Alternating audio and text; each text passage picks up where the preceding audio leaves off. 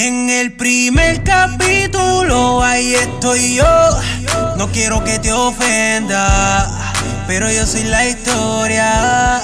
Me llaman leyenda. Ah, no quiero que te ofenda, pero yo soy la historia.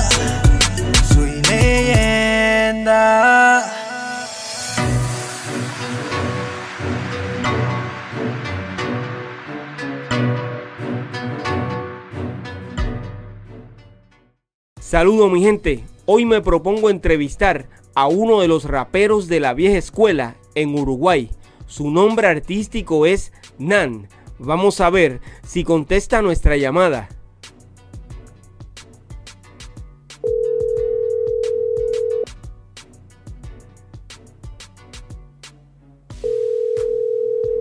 Saludos Nan, ¿cómo estás?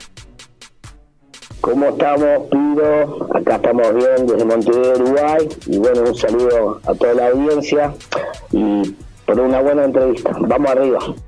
Gracias por contestar mi llamada. Eh, te saluda Piro JM desde Puerto Rico. Eh, antes de comenzar, me gustaría que dijeras tu nombre completo y tu nombre artístico, si eres tan amable.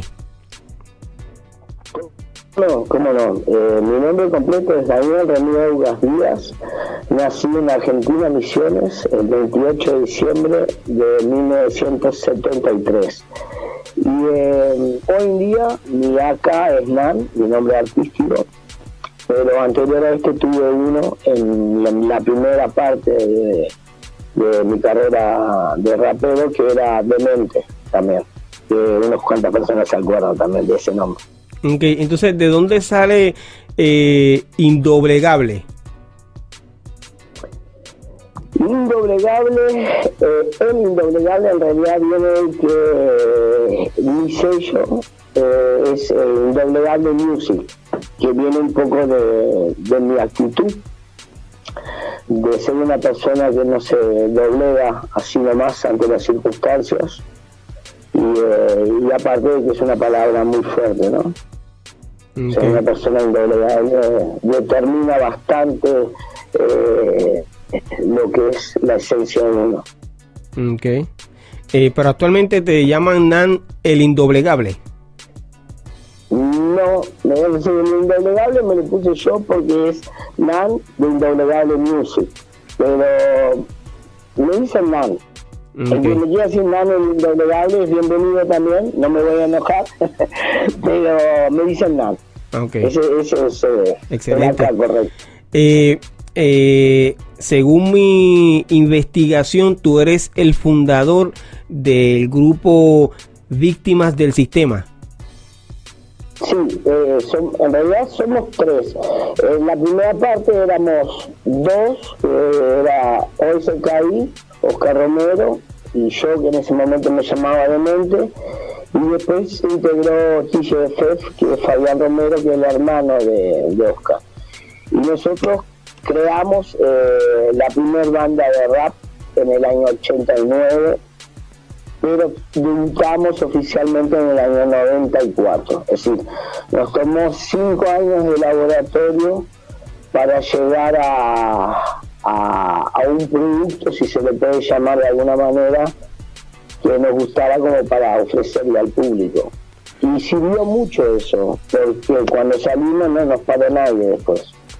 Ok, eh, me estás eh, diciendo de que eh, Víctimas del Sistema comenzó o se fundó en el año 1989. Sí, señor. Ok. ajá. Pues, ahí yo viví 15 años en Dinamarca. Es decir, yo soy hijo de exiliados políticos en Uruguay y eh, estuve 15 años viviendo en Dinamarca, bueno, en realidad fueron 14 años y un poquito porque llegué en el año 87, en diciembre del 87. Y eh, cumplí los 15 acá, llegué un 14. Y, eh, y, yo absorbí lo que era la cultura hip hop en Europa, es decir, en, en esos años aparte. yo, el primer tema mío de rap que tengo así conciencia que me enamoró fue Brass Monkey de Beastie Boys del año 86 de License to pero como todo chiquilín era moda, ¿no? Es decir, fue, fue lo que me, me, me, atrapó del rap. De ahí empecé a conocer Ron DMC, Pauli Kennedy, y me dediqué a traer todo el material que pude a Uruguay de hip hop. Okay. Yo llego a fines de 87, estuve todo el año 86 y 87 juntando material. Cuando yo llego a Uruguay, yo ya llego con una cabeza de que quería hacer una banda de rap. Y ahí conozco a Oscar. Y durante el año 88 hicimos amistad y ya en el 89 nos pusimos a, a querer armar la banda. Entonces, ¿en qué año eh, fue que comenzaste como tal a cantar eh, rap en español? Ahí mismo, en el 89 ya hacíamos rap en español. Ya en el 1989 hacías rap en español. Sí, sí, sí. Ojo. Era bastante, creo que lo que nos abrió la cabeza como para, decir, okay. Era una copia de las rimas de Ron DMC y de Paul y con esas entonaciones medias norteamericanas, pero llevaba letras castellanas. Yo creo que lo que nos abrió bastante la cabeza como para entender para dónde teníamos que ir fue mi abuela de Wilfred. No, eh, si me puedes repetir lo último que, que mencionaste, si esta entrevista se está haciendo a través de llamada telefónica, eh, Nan, ya estás con nosotros nuevamente, ¿verdad? Sí. Ok, si puedes, si me puedes, eh, por favor, repetir eh, lo último que mencionaste, porque creo que mencionaste a eh, el disco de la abuela de Wilfred y la ganga. Sí, sí, ahí mismo, eso mismo. Eh, creo que la primera referencia que tuvimos directa, porque anterior era como que, es decir, la rima estaba muy muy a lo norteamericano, viste que la rima norteamericana es muy al final siempre el corte, como mi abuela nos abrió un poco la cabeza. Tampoco, ojo, mi abuela yo después con el tiempo me doy cuenta que es una copia de la cotorra literalmente, la, la métrica, la manera, el, bueno, la, el rapeo mismo, ¿no? Mm. Eh, okay. Creo que sí, la, mi abuela de Wilfredo la Ganga, después vino Melo Menéis, Keith Frost, y ahí ya estábamos entendiendo un poquito más eh, cómo se trabajaba el castellano. Ok, Pero, eh, como rap en español, lo primero que escuchaste fue a eh, Wilfred con el tema de la abuela. Sí, sí, lo primero que escucho Ok, yo es, Ese, eh, esa canción es una parodia. Sí, antes de, déjame, déjame eh, eh, hablarte sobre esta canción. Esta canción es una parodia de un disco eh, de uno de los colegas de, de- del rap aquí en Puerto Rico, del señor Rubén DJ, quien grabó la escuela. Entonces ese disco sale como parodia de ese tema. ¿En serio? Es correcto. Eh, tu- tuvo éxito. O sea que eh, básicamente escuchaste eh, la abuela, pero eh, te pregunto, ¿escuchaste el disco de la escuela de Rubén DJ? No, no, no, no, no, no, acá llegaba, eso, eso llegó por la radio, ¿no? Es decir, esto era vertiente más comercial que llegó acá y, y era bastante como para niños, ¿no? Mm, Así que, es decir, yo en ese momento escuchaba, no sé, Pablo Yemen y, y no tenía nada que ver la letra, obviamente. ok, sí que bueno, básicamente todo lo que escuchabas era eh, en inglés. y sí, sí, sí, no, no, todo, todo, no había nada que no. Mm, Solamente, pues, es que quiero aclarar ese punto de lo primero que escuchaste como inspiración para comenzar a cantar Sí, rap en español. Entonces ya este me confirmas que fue la abuela. Lo, lo que pasa es que hubo, conceptualmente pasaba esto. Yo me di cuenta que tenía que hacer rap en castellano cuando escuché a Pablo Kennedy, que lo Mm. escuché en el año 87. Por, por- en realidad yo me identifico mucho con Pablo Kennedy por, eh, por ese orgullo negro que ellos tienen y, yo llevándolo al orgullo latinoamericano, ¿no?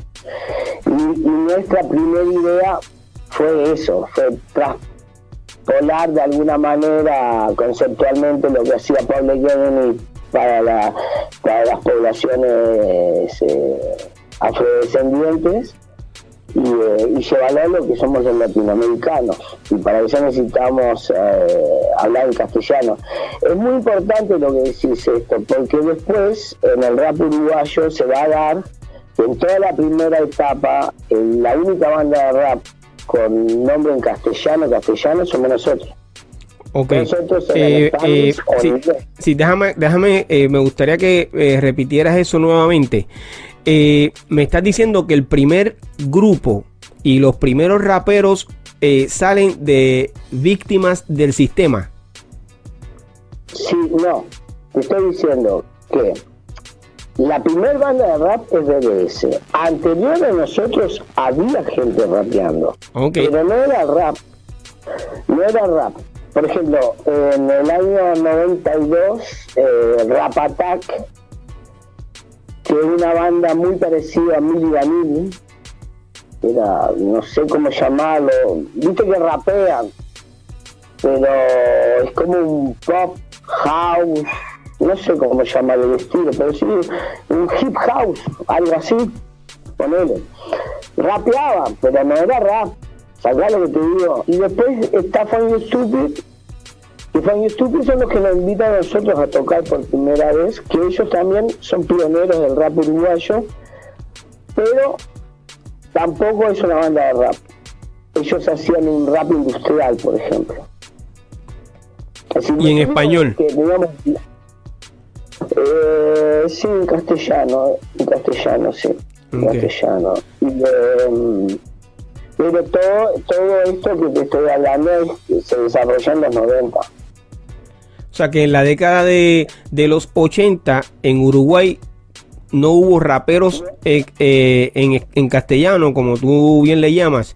Eh, no, lo que hay, lo que hay en Uruguay, así que puedo completar la, la, información, es que hay pequeños destellos de rockeros que tratan de rapear. Como lo pasó en Argentina y como pasó en Chile. Y creo que pasó en muchos lados. Y, rockeros como Charlie García que, agarran la palabra rap y hacen el rap de la hormiga. Acá en Uruguay pasó con los tontos que agarran la palabra rap y hacen el rap eh, de la vaca, por ejemplo.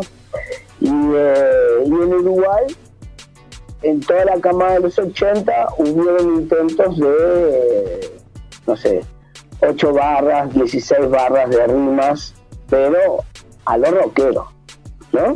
Es decir, eso es lo que hubo grabado.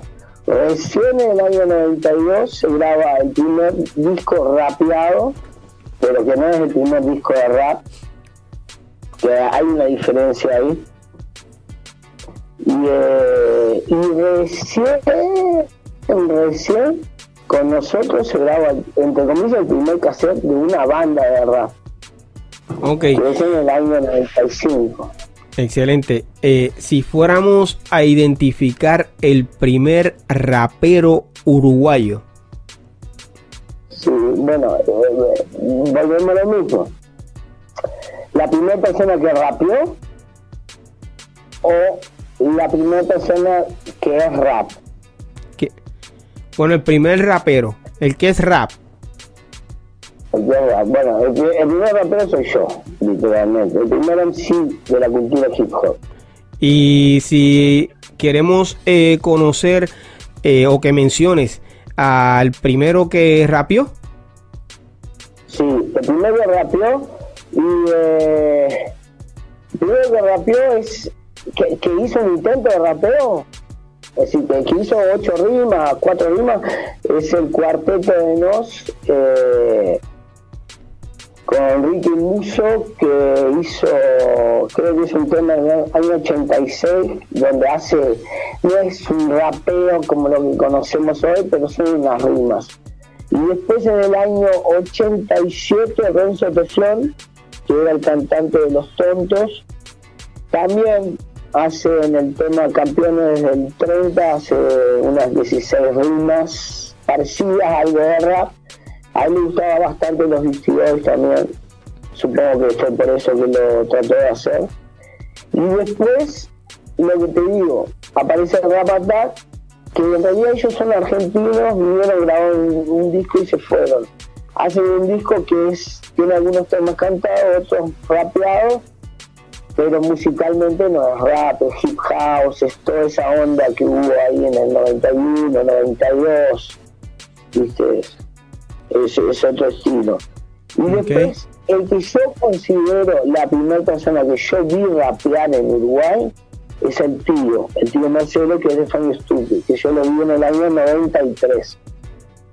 Y yo, es decir, fui a un toque y estaba rapeando.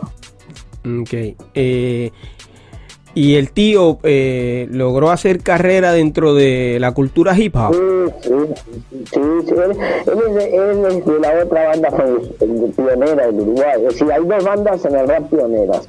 Fan Stupid y DBS. Ok. Fan Stupid es, es pionera porque ellos hicieron crecer lo que es la movida rap, hicieron el primer toque de rap junto con nosotros, sacaron el primer disco de rap junto con nosotros, es decir, pero ellos en sí no se sienten parte de la cultura. Decir, nunca se sintieron, siempre ellos son libres, igual que hacen cumbia también. O sea, acá lo que te digo no es que eh, son una banda de rap, no, son, son artistas. Pero el primero que yo vi rapear y que considero que es rapero es eh, Marcelo el Tío. Lo que te dije, yo soy el primero en sí porque soy el rapero que viene con el concepto de hip hop atrás. Ok. Eh, Inan, ¿cuál fue tu primera canción? Eh, suban el volumen. ¿Perdón? Era una copia de Pop Up de Valium. Ok, No eh, si po- ¿podrías. ¿podrías repetir el título de la canción? Sí, suban el volumen. Suban el volumen. Sí, así se llamó. Que era una copia de Pop Up de Valium. Ok. Pero una canción de esa época también. Ni me acuerdo quién la hacía. Y no me acuerdo de la letra, no me pidas rapear nada. Oye, ¿y en qué año eh, fue que eh, grabaste esa canción? no, no, no, eso, eso no, se- no se, bueno, se grabó en un casetero, pero no, no, nunca salió eso. Ese fue en el 80. Ese fue el primer tema que escribí y que hicimos. Te puedo contar un poco la historia de DBS, cómo empezamos, porque es muy particular. Es decir, nosotros sí empezamos muy de abajo, realmente muy de abajo. Ok. Cuando te digo muy de abajo, te hablo de bidones. Nosotros eh, sí, nos ingeniamos como para hacer una batería con bidones. Y así arrancamos nosotros. No fue increíble. Llenábamos los bidones con distintas cantidades de agua. Habíamos comprado un platillito, un pedal de bombo, los palitos, y teníamos un palo de escoba donde habíamos puesto el platillo. Habíamos conseguido un teclado de un amigo que le faltaban teclas y todo, y como yo no sabía tocar todavía, le había puesto cintas. Entonces había que tenía que tocar la cinta roja, después la cinta verde, después la cinta negra. Y así así la melodía. Y Fabián, que era el DJ, yo tenía un equipo en Mónaco, que era de ese equipo con doble casetero, eh, radio y bandeja. Y Fabián hacía scratching arriba esa, ese, ese estéreo, que el brazo era, era derecho y todo, entonces no era para hacer nada de eso, ¿no? Obviamente. Y así fue como, como arrancamos como banda los tres. Anterior a eso, con Oscar, las primeras bases que hicimos fue con el doble casetero, ¿no? Era la clásica, era como un loop, lo cortaba, clac, de vuelta, clac, y así lograba los dos minutos, obviamente con el sonido de- del casetero metido, ¿no? Y nada, ese fue nuestro arranque, Ok. imagínate. Eh, entonces me dices que tu primera canción no fue publicada. Eh, con el No, grupo... cuantas, porque- Perdón. Es lo que te contaba, nosotros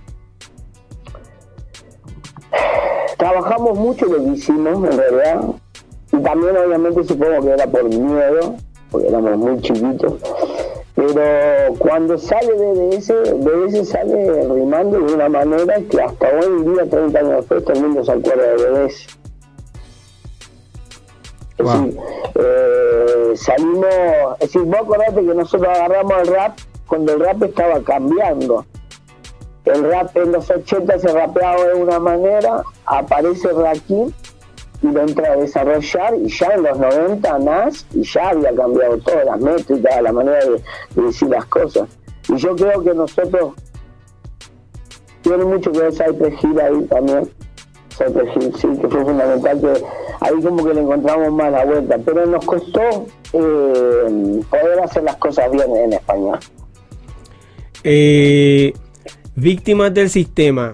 Eh, logró entonces eh, grabar algunos temas que pudieron eh, promocionar. Sí, sí, sí. Víctimas del sistema tiene tres, dos cassettes y un CD.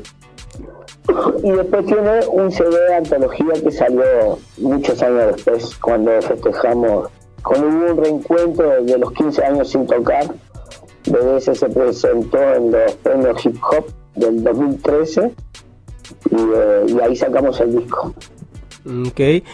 Eh, ¿Cuánto tiempo eh, duró ese grupo?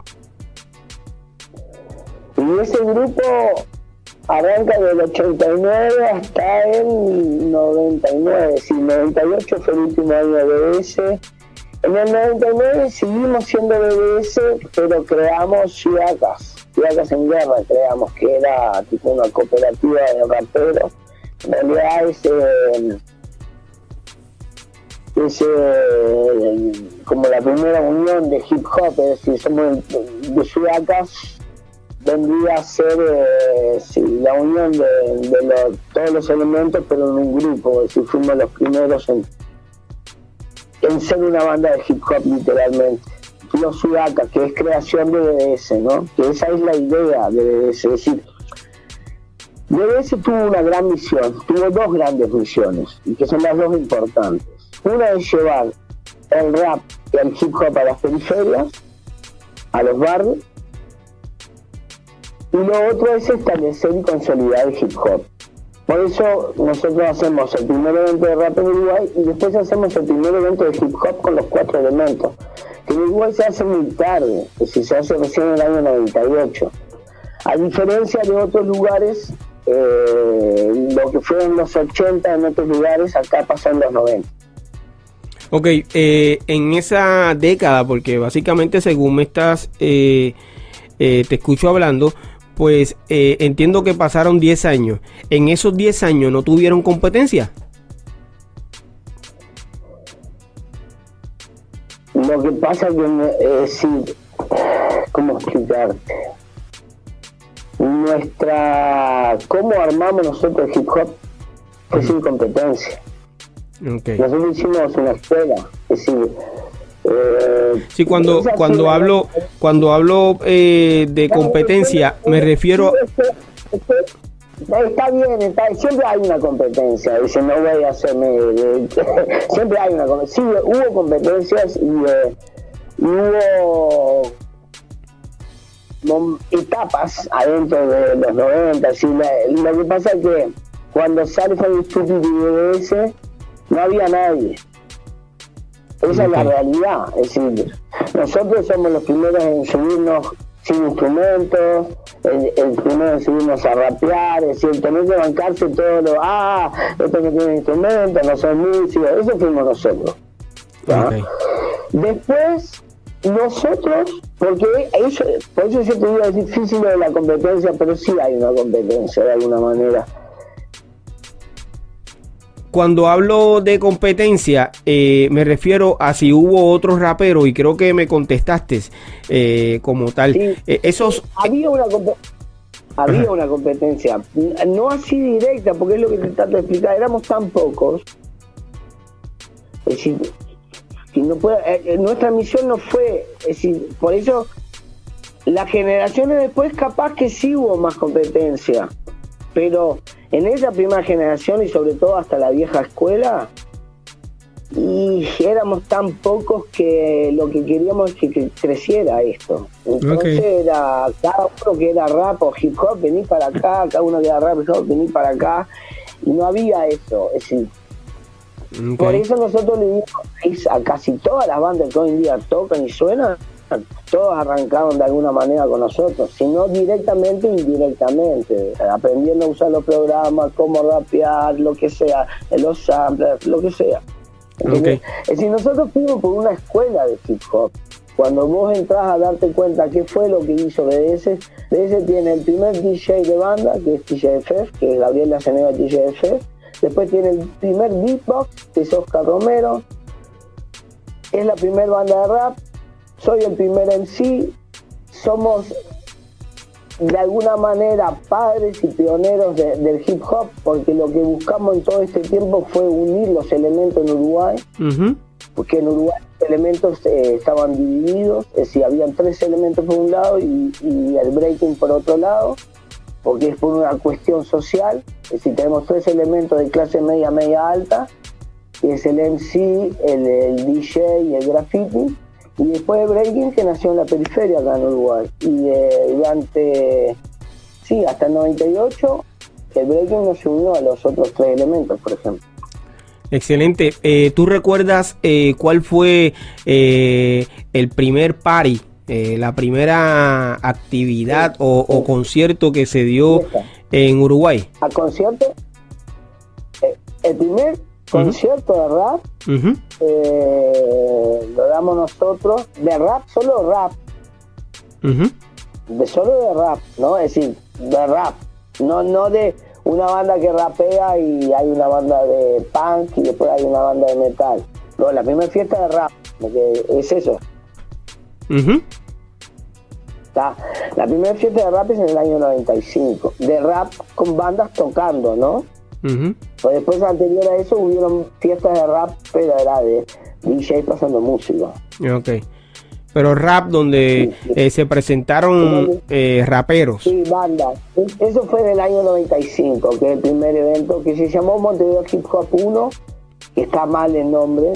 Hubieron tres elementos, no cuatro, que si pasé hip hop tienen que estar los cuatro. Y eh, pero ahí ese es el primer evento de rap del Uruguay. Que ahí se presentaron tres bandas. Está Fun Stupid, que fueron los que cerraron la noche y presentan su caseta ahí, en ese evento. Tocamos nosotros y tocó The Gam, que es la tercera banda pionera del rap uruguayo.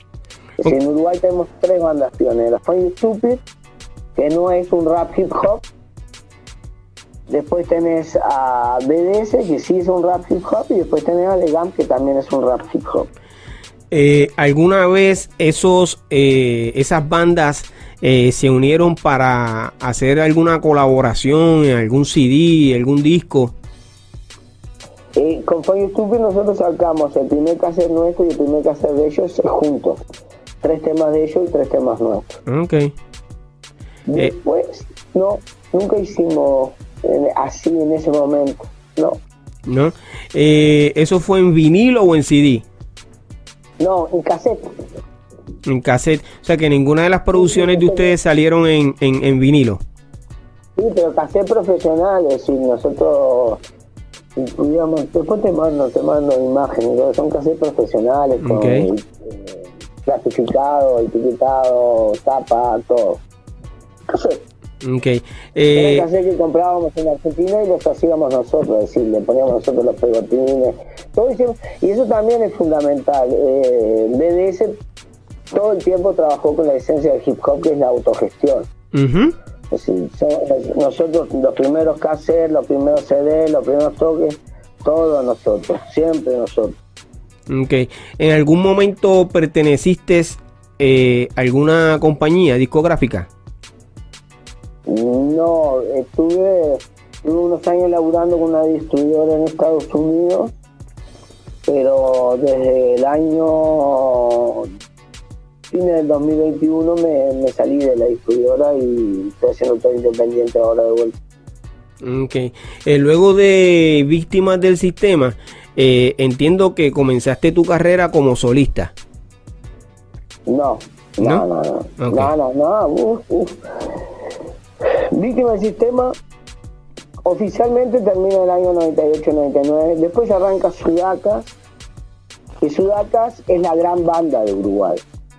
Es, Mirá, en Uruguay se hizo solo un documental y le pusieron el nombre de uno de los temas de Sudacas en honor a Sudacas. Tan grande fue Sudacas, que fue la banda, es la banda de los barrios. Sudacas es muy raro explicar, duró poco, duró del 99 al 2007, eh, pero vivimos mucho, vibramos mucho y logramos inspirar a muchos con Sudacas. Hoy en día vos hablas de Sudacas a los chiquilines, a no tan chiquilines, y, es lindo verle las caras, porque el recuerdo que tienen es, hermoso. Es decir, nosotros salimos a enseñar, es lo que te decía, Sudacas eh, fue la primera cooperativa de, hip hop. Salimos con el breaking, con el graffiti, con el rap, con el DJ, a enseñarle a los barrios.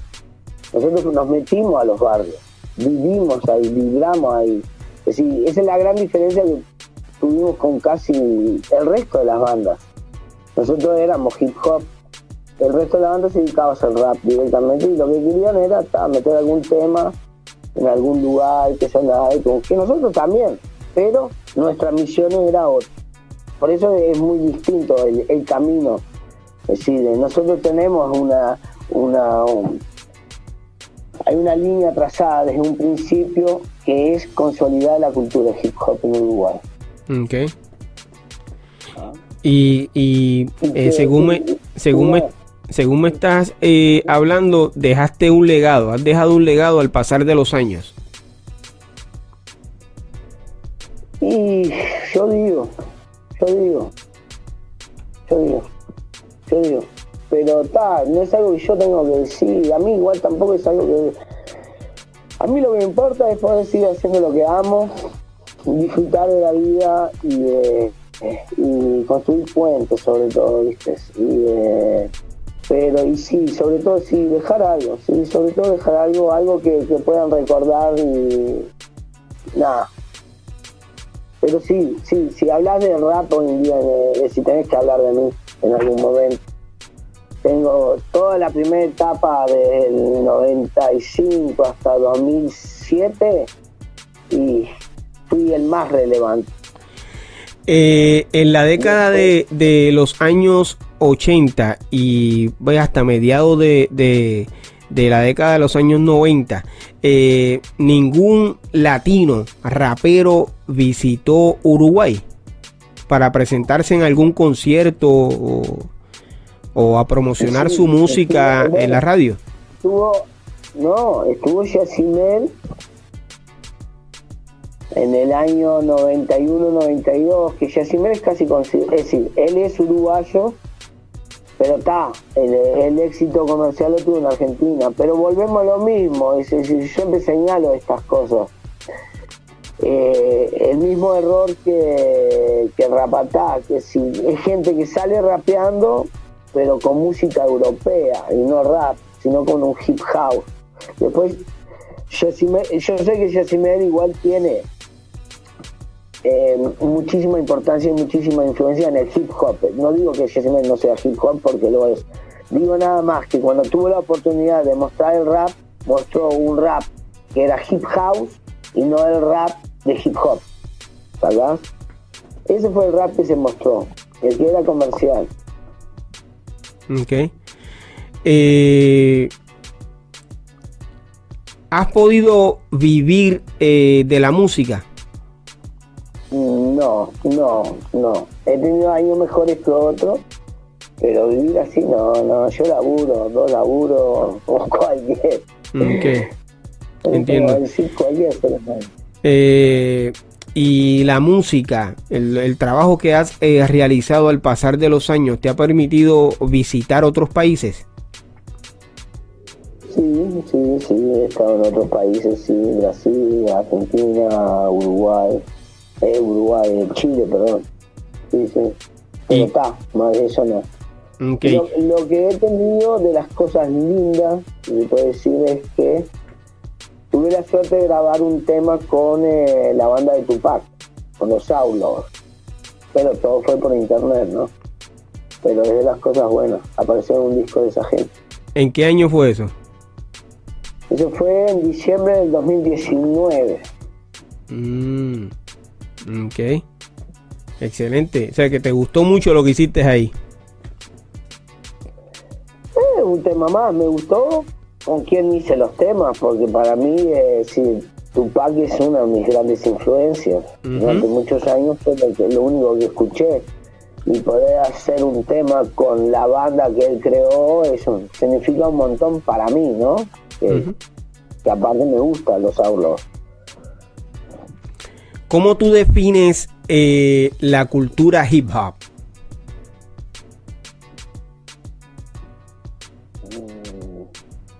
La definición clásica es que hip hop son cuatro elementos. Ok, pero para ti, en, tus propias eh, palabras, eh, ¿cómo lo defines? yo soy hip hop. Okay. Es así, eso es lo que uno, uno es el hip hop. Es decir, después de 33 años, ese hip hop me ha dado todo, me ha dado quién soy. Okay. Es, es, es lo, que lo que me identifica. Si hay alguien, si hay algo que me identifica a mí es el hip hop. Okay. A pesar de que yo qué sé, hoy en día está tan manoseado y todo es todo, pero los chiquilines reconocen eso y yo creo que es importante cuando ven algo puro, ven algo va. Me, he encontrado un montón de chiquilines que hacen trap, hacen de todo y me dicen, pa, vos sí representás, eh, no, no, vos sí representás, ¿entendés? Y eso es lo que dejas en los chiquilines, ellos te ven. A pesar de que es como todo, todo, toda expresión es válida, ¿no? Ninguna es mejor que otra, pero está. yo me enamoré de hip hop. Ok.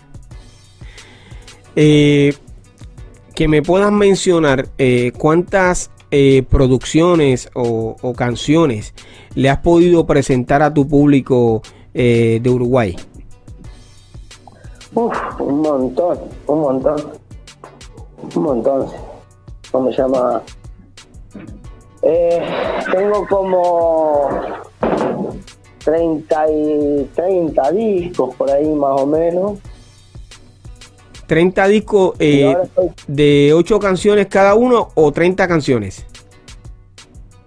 No, no, 30 discos eh, Uf, no sé, hay de, todo. Hay discos de 20 temas, discos de 10 temas. ¡Wow! Eh, hay maxis, hay, de todo. ¡Wow! Impresionante. Sí.